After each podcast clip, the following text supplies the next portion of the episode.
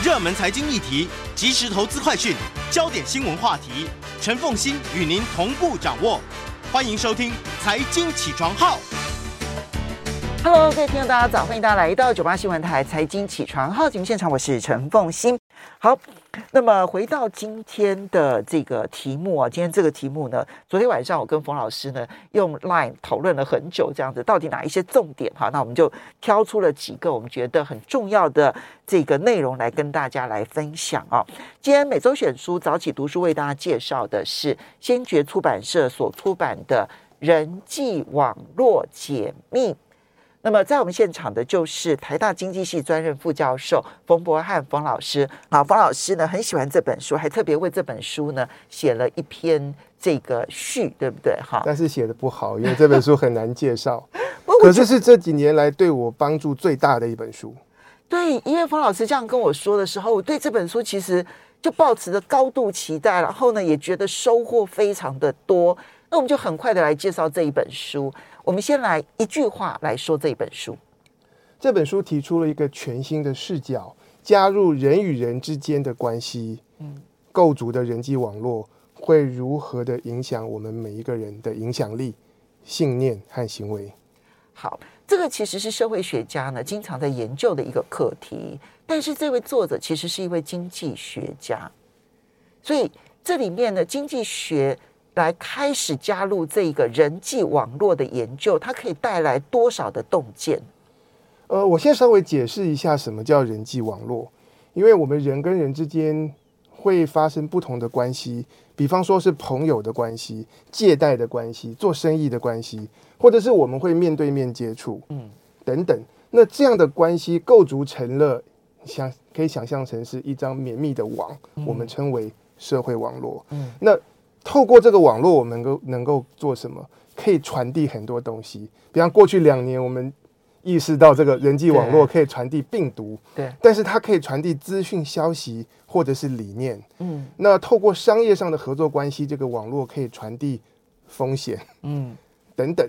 那我们把这个人际网络或社会网络加进去，那么我们或许可以重新来理解、来分析社会上的种种现象。这一点啊，其实很有趣，因为经济学过去呢，我们其实研究的大概都是人的选择，对，尤其是人在商业行为上面的选择，会如何影响着经济的发展，对不对？哈，这个是最早期的研究。那当然，呃，后来其实开始有了一些行为上面的一些研究，哈，那不管是行为经济学或者是赛局理论，其实都开始研究人在行为上面的决定如何产生了一些效应。然后，而且我在选择的过程当中是如何的，可能并不理性。那这里面的偏误偏差在哪里？这是另外一个研究。对，但这一部分现在开始进入的是人际，人跟人，而我跟你，你跟他，他跟另外一个他，他跟另外一个他，彼此之间的这一个形成的人际网络，在我们所有的不管是金融或者是。这个社会影响力，乃至于公平正义、贫富差距，都会影响重大。对，我举一个例子，经济学教科书翻开来，劈头就说，人会根据你既有的资讯，出于自利的目的，做出最佳选择。嗯。那么，你既有的资讯是怎么来的？并不是社会上存在的资讯，我们就知道。我们的资讯来自于我们的朋友，我们在网络上所追踪的这些 KOL。等等，那么，所以我们认识的是谁，我们交往的人是谁，这些东西会塑造我们的认知，会影响我们的行为。嗯，而且这些都可以预测。对，这本书的作者 Matthew O. Jackson 杰克森，他是史丹佛大学的经济学家，嗯，也是美国国家科学院的院士。那他是经济学界率先，大概在将近三十年前，率先开始用。量化的方法来分析社会网络，嗯，但是这个社会网络这件事情，在社会学可能已经有将近百年来的研究，所以很多的观念是来自社会学或其他的领域，嗯，那 Matthew O. Jackson 他写这本书，他说他有两个中心思想，第一个是这个人与人所构筑成的社会网络存在模式可以分析，嗯，第二个就是你在网络中所处的位置。会决定你的影响力、信念和行为。不是我的朋友的人数多寡决定我的这一些信念，或者是未，或者是很多的未来，而是我在那一个位置，这个位置跟我的朋友的多寡，有的时候不一定是成正比或者正相关的，对不对？呃，对，这里我们就可以问一个问题：从社会网络的角度出发。我们要如何来衡量或定义一个人的影响力？嗯，那大家现在常常会看说网红，嗯，KOL，然后他有什么百万粉丝的追踪，或者他的影片有多少的流量。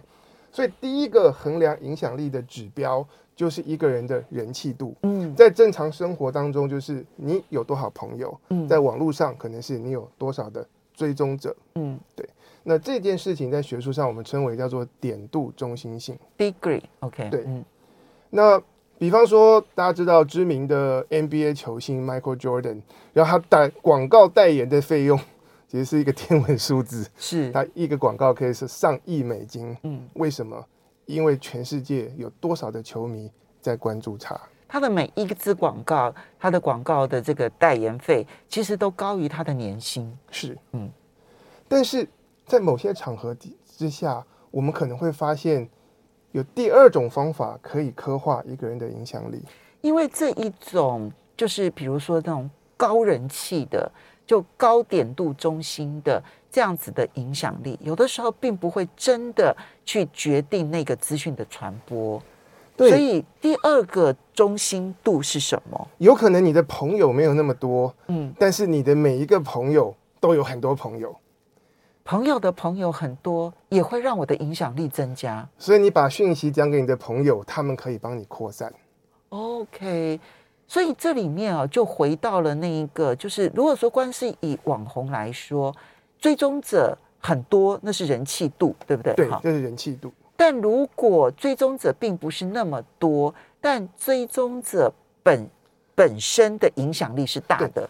追踪你的人都是有影响力的人，嗯，都是有传播能力的人。嗯、那即即使关注你的人没那么多，可是你仍然可以发挥影响力。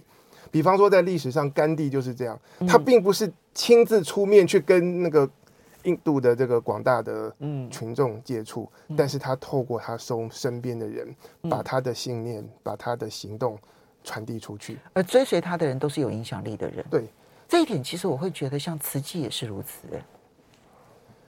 没错，哦，直接好，那我们就要来谈说这一个中，这一个就是朋友的朋友，反而更让我的影响力变大这件事情，它其实是有有一个实验观察发现的。对，正好有有有有非常非常贴切的实际实证研究帮助我们了解这件事情。那是关于在印度。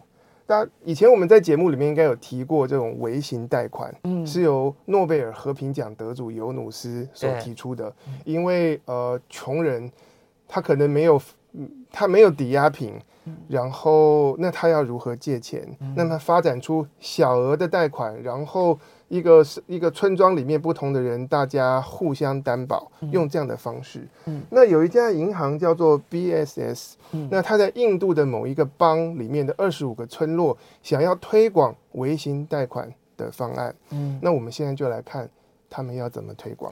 就这个方案本身被证明是有效的。那这个方案呢，也确实会帮助到这几个村落里头，尤其是妇女。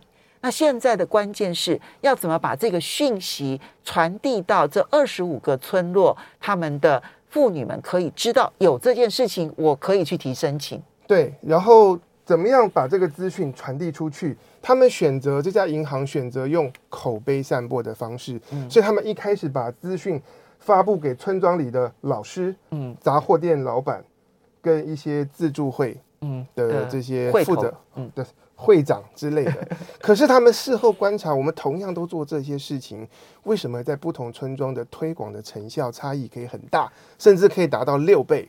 嗯，因为这边要注意的就是呢，他选择的老师、杂货店老板或者自助会的会长啊，都是属于我们刚刚前面讲的高人气的那一种，就是他们在那一个村落里头，一定是认识最多人的。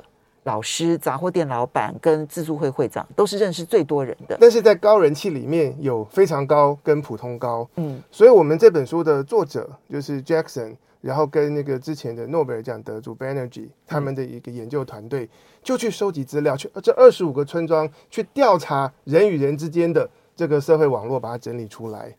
然后他们发现，呃，那些推广成效最好的村落，嗯。这些属于这种种子资讯传播者的人，他们都存在很高的这个连接度，就是他们的朋友是朋友很多的。嗯、哦，所以、嗯、这时候就出现了一个新的概念，对，就不只是人气的问题，反而自己人气高的那些人，他们对于要推广这个微型借贷的方案力道有限。所以朋友的朋友很多。其实比自己的朋友多这件事情可能更重要。对，那他们的做一个结论，两种的影响力各自可以用在不同的地方。人气高是可以帮你打知名度，嗯，然后可以让大家以为这件事情是一个风潮，是潮流，嗯。嗯，但是如果你的传播是透过朋友多的朋友，用这样的方式，是有助于资讯层层快速的传递出去。嗯，对。所以要什么时候去使用那一个高人气？这个时候你是一个单纯的资讯是最容易的。对。那如果说今天你希望呢，这个资讯是慢慢可以改变人的观念的。对。这个时候呢，使用这一个连接度反而比较好。没错。OK，那连接度这件事情在文献里面，大家称为特征向量中心。对啦，对啦，对啦，这个名专这个专专有名词，我们介绍一下，叫特征向量中心。然后这里面其实也跟这个 Google 的演算法其实是有关系的。对，好，所以 Google 的演算法就就是利用这种方法，然后找到了对我们来讲可能最有用的资料。没错，就好像要用这种方法找到。最重要的那个人是一模一样的道理。那要衡量衡量影响力，还有其他一些指标，有一个叫做触及范围，就是当你资讯发布出去以后，在几天内可以传到多广。嗯。第四种呢，叫做看你的媒合跟桥梁的能力。嗯。就有一些人他可以连接，呃，互不认识的两两两群人，是不是别人的资讯传递必须要透过你？嗯，对。那。其实我在看到这一段的时候，就是中介的这个，如果刚好位位处于几个不同的这一个群组里头的那个中介的那个角色的时候，你常常可以扮演极为重要的角色的时候呢，后面因为我们会谈到同职相吸嘛，哈，我就在想，努力扩出自己，去跟与自己可能没有那么同质性高的人相处接触。有的时候是扩张你影响力极为重要的一件事。没错，嗯，好，这个是中介中心。好，所以怎么去扩张你的影响力，而且在不同的资讯上面，如何利用人际网络来使得你的资讯找到对的方法传递出去？其实这些研究都非常的重要。是。接下来我们就要进，其实它这里面有提到，包括了传染疾病啦，对，然后也有包括提到那个就是金融机构大到不能倒，还是其他的因素，对，风险或金融危机也会传染，也会传染，哈，那都跟人际网络其实是有异曲同工之效，但是因为在别的书里头谈很多，所以我们今天不去特别的介绍，我们呢接下来就去跳到就是。人呢、哦，真的会选择跟自己类似的人相处，这一点其实在研究上面已经是高度证实了。对，在中文大家讲叫物以类聚，那在文献里面大家称之为同质相吸。那我们喜欢跟自己很像的人相处在一起。其实包括人类学的研究，研究那个原始人采集狩猎，会发现他们身高、体重、体格相近的人会。会处在一起，他们很好玩啊，就是呢，体重接近的人成为朋友的几率，跟体重相距很多的，然后成为朋友的几率相比，体重相近的比较容易成为朋友。是，这是狩猎采集时代里头呢，去选择物以类聚的方法，用体重来决定他怎么样子交朋友。对，然后在美国的学校，可能有不同种族的学生，黑人、白人。那么，他们跨种族成为朋友的几率是同种同种族成为朋友的几率是跨种族的十五倍。好，我们要稍微休息一下，等一下我们稍微介绍一下这个研究，然后就来进入同质相吸是如何影响我们每一个人的想法跟影响力。欢迎大家回到九八新闻台财经起床号节目现场，我是陈凤欣，在我们现场的是台大经济系专任副教授冯博翰冯老师，也非常欢迎 YouTube 的朋友们一起来收看直播。这个今天为大家介绍的呢是先觉出版社所出版的《人际网络解密》。那嗯，冯老师，嗯，我们刚刚提到了同职相吸，哈，嗯，这个同质可以有很多种。那当然，在美国最容易研究就是种族嘛，哈，种族。那宗教啦、性别啦、年龄啦、家庭背景、家庭背景、嗜好等等都会影响，都会影响到。还有前面提谈到体格。对，在呃原始的狩猎采集时代里头，他甚至用体重都可能会成为我是朋友或不是朋友的原因。哎，对，我我在想说，那现在我们在一般的社会里头，会不会也有这样的现象？其实很普遍。呃，以这本书里面引述的研究，他们看美国的高中教育。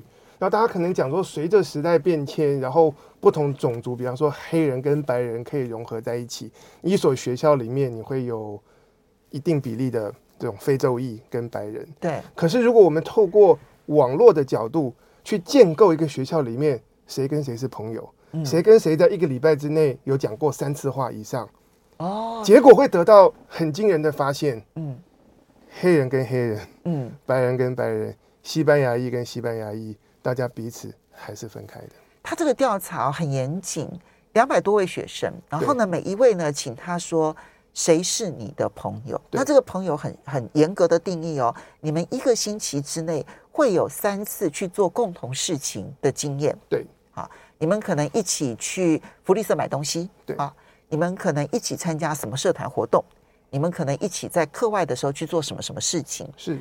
你要一个礼拜有三次，你才可以叫他朋友。对，你不可以说，因为我认识他，他就是我朋友。没有。其实这个现象跟我以前在香港教书的观察很贴近，因为从总体数字来看，香港的大学学生的来源非常多元，有香港学生、中国大陆的，然后还有各种西方的，嗯，交换生。对。但是如果在课堂上会看到谁跟谁会一起做报告，嗯、会一起讨论作业，嗯，都是同国的。真的、哦？对对对。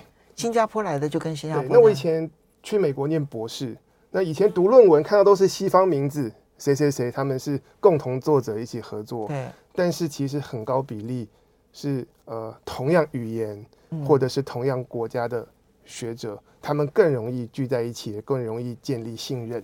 嗯。这个是呃同质相吸所造成，它它在对学术界的好处是让人际网络变得。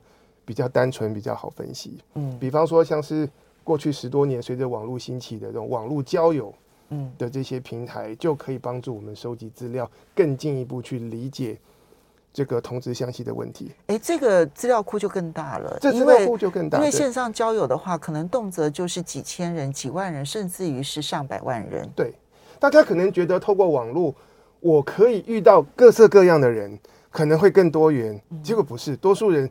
透过网络的搜寻跟媒合功能，更努力的去找 和我自己比较像，或者是我心目中锁定的那个样貌的人。嗯，所以大家的这种选择有可能分化的越来越厉害，然后意见变得越来越极端。嗯，所以呢，这一些都会使得你的人际网络可能都局限在那一些跟你自己同质性相当高的一群人，对，不管是年龄、宗教。那种族，那在台湾大概不会是像这种种族这件事情，对，可能会跟你的教育背景、生活环境、家庭背景可能都会类似。对，在不同国家的这种同质相吸研究，有一件事情的的同质可能会造成长远的社会跟经济问题，就是穷人跟穷人在一起，富人跟富人在一起，而这个现象呢，就形成了整个社会。可能会造成更严肃的长期的不公平这件事情，所以在书里头呢，从同质相吸的人际网络，进一步的要去解析一件很重要的事情，就这个社会的不流动，对，以及这个社会的不平等，对，它看起来是两件事情，对啊，就是说，嗯、呃，我这个父母如果很很有钱，然后子女一定也会很有钱。父母如果很穷，这子女就注定这一辈子呢就没有机会翻身哈。这个叫做社会不流动哈。对。那另外一个是社会不平等，那就是呃，就是贫者越贫，富者越富，或者是社会上多数的财富是少数人所拥有跟掌握，这就是基你细数。对对。那我们从直观上来看，这个是不是只是钱的分配的问题？嗯，没有。这本书提到。它跟社会网络有很大的关系。先跟大家带大家看几个数字。那应该说，在美国富裕家庭长大的孩子，能够读到大学毕业的几率是低收入孩子的二点五倍。OK。那如果我们看说这种哈佛、常春长春藤学校，这个倍数可以增加到数十、数十倍。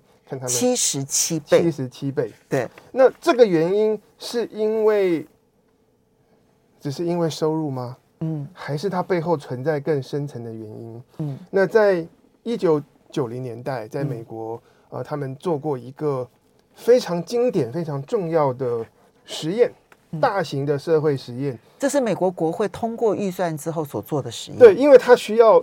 他需要真正的老百姓下去当白老鼠，所以它涉及到一些伦理问题，需要国会同意。那这个实验叫做“千往机遇之地”。嗯，实验从一九九四年进行到一九九八年，针对住在公共住宅里面的四千六百个家庭。嗯，所以他们都是低收入，所以只是住政府提供的住宅，公共住宅。对，那这个实验要看说，给你补助款。跟帮助你换环境，嗯，哪一个更可以改变你们的孩子未来长大以后的收入？哇，这不但是一个大型的实验，而且它是一个长期的实验，因为它要看这些孩子长大之后的发展呢。对，这些小这些孩子从那种几岁、三五岁一直追踪到他们二十。二十多岁是看长期发展。那这个实验将这四千六百个家庭分成三组。嗯，第一组是政府会发补助款给你。嗯，但是你必须要搬到富裕的社区。嗯，你才能够使用这个补助。嗯，第二个，第二组是政府发补助款，你自己决定要不要搬家。嗯，那多数人不搬，因为搬家很累。所以第一组跟第二组都可以拿到补助款、补租金的代券了哈，租金的代券。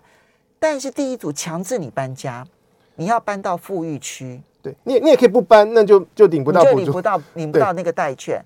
但是呢，第二组感觉上面其实是最好的，就是你完全不必限制，我直接就无条件的给你这一个补助的代券，自己选择。嗯，那第三组当然就是这个对照组，就是没有补助，什么都没有。嗯。结果他们发现呢，结果发现这些孩子，这些家庭里面越小的孩子受到的影响越大。嗯，然后十三岁以下的孩子，当他们长大、大学毕业之后，他们的薪水可以大幅的增加，然后他们接受大学教育的几率增加，然后他们之后所组的家庭会出现单亲或者是其他种种问题的几率大幅的减少。光是。搬家这件事情，第一组只要他选择搬家，哦，对，前提是要选择搬家，嗯，因为没有选择搬家的话，他就连代金都拿不到了。对，他必须要选择搬到富裕的社区拿到补助的，跟没有搬家留在贫穷社区拿到补助的来相比，嗯，那么这些家庭里面的儿童，当他们长大之后，他们的收入，嗯，是可以大幅增加。嗯。那计算他们的终身收入的差别，其实也不能讲终身啦，因为只能算到他们二三十岁的差别，可以到三十万美金，嗯，很多，嗯，对。他这里面有一个数字，我就是特别的吃惊，就刚刚讲那三十万美金，他越年纪越小的孩子，越早搬到富裕地区，他的影响越大。平均来说，一个八岁的小孩，而且你要年纪小到八岁，八岁以下当然就更好。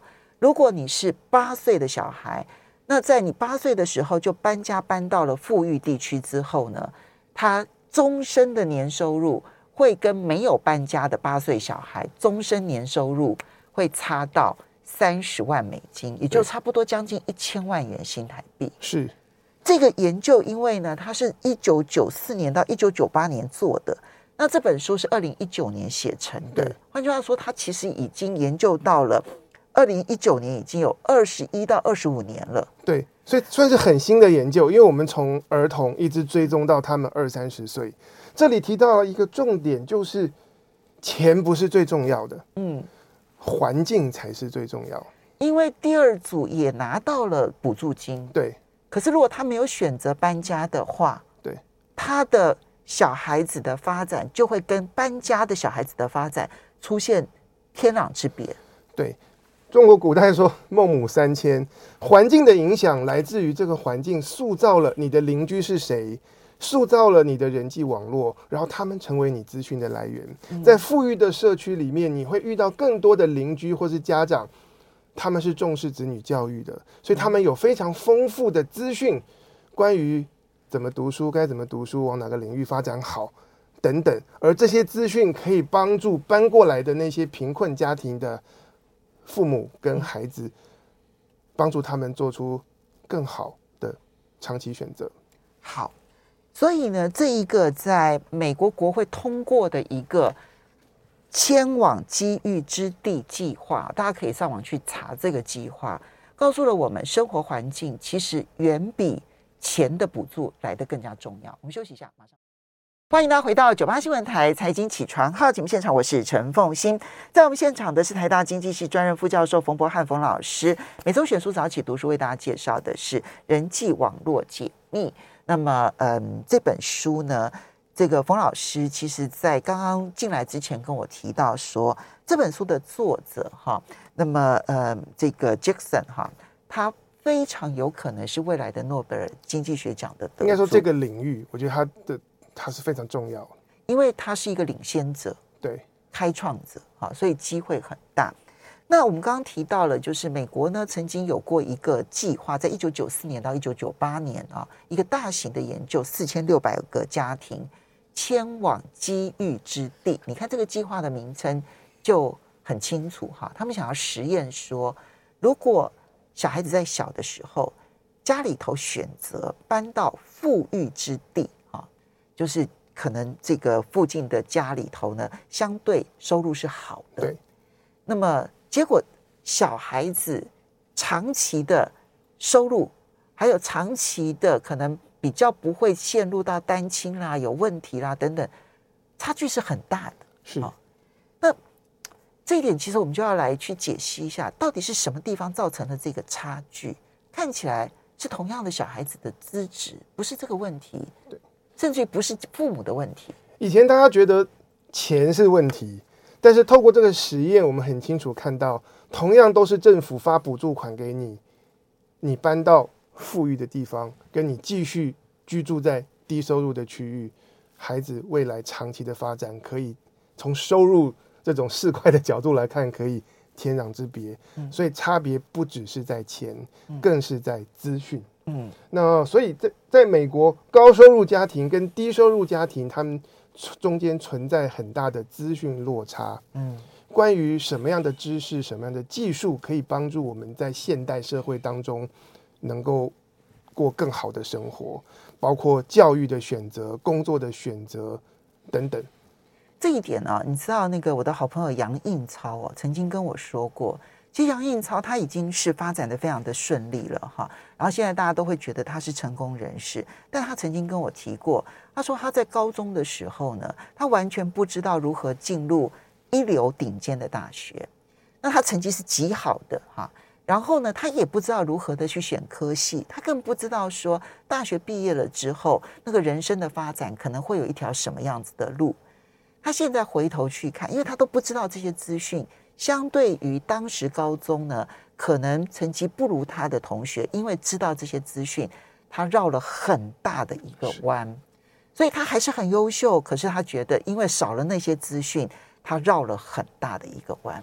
没错，其实，在世界各地，包括在台湾，也都会出现一个现象，中文叫做“克少击球”，嗯，就是子女从事的是跟父母相同的职业或进入相同的产业，嗯，这背后反映的很多时候也是资讯。嗯，对，因为父母更熟悉，比方说在学术界年轻的时候该怎么做，怎么经营，嗯，可以更容易有好的成果。嗯、那因此，子女在这个领域里面就表现得特别好。好，那但问题来了，就我们不可能要求每一个弱势家庭全部都搬家啊，因为你你就是可能会造成有一些地方弱势族群是群聚居住的地方，是。所以这个时候，这一个这个计划，然后呢，所带给我们的启发，我们究竟在协助弱势团体的时候，或者弱势家庭的时候，该做哪些事？呃，这本书提出了非常独特而且深刻的见解，分三点。前两点是老生常谈。第一个，因为差别在资讯，所以第一个是要一个社会要提高它的教育品质，特别是包括弱势地区的。嗯。第二个呢？是我们要思考如何把关于教育跟未来生涯选择的种种资讯，能够传递给这种弱势的社区。嗯，那第三个就是关于这个资讯要怎么传。如果政府有一笔预算要来补助偏乡，该怎么补助？嗯，我先举例，可能有两种方法。第一个，我们挑好几个好几个社区，每个社区补助一个孩子，嗯，然后给他们奖学金，然后。等等，让他们能够有更好的教育机会。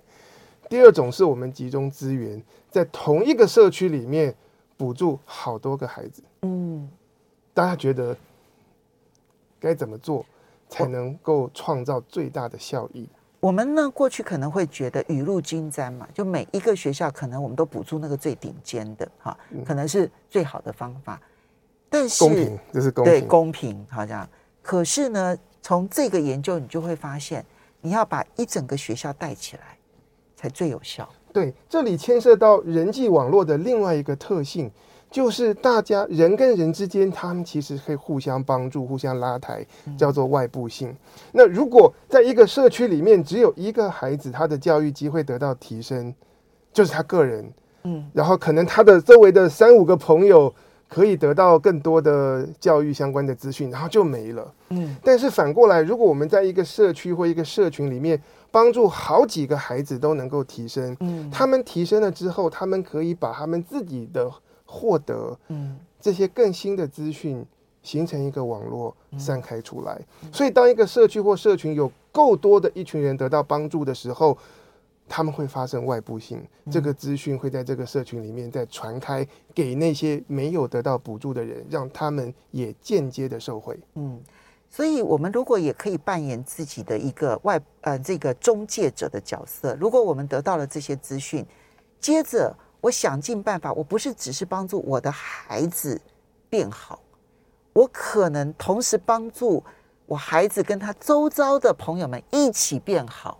如果我能够做到这一点，可能效果还更好。对，所以对我孩子的帮助更大。所以杰克森他从政府资源分配的角度，他提的建议是，与其资源分散了，每个社区占一点，但是不如我们有足够的一点的集中度，然后帮助帮助一个社区里面多几个孩子能够受惠，然后这些人受惠了以后，会间接的去帮助到他们社群里面的其他孩子。好。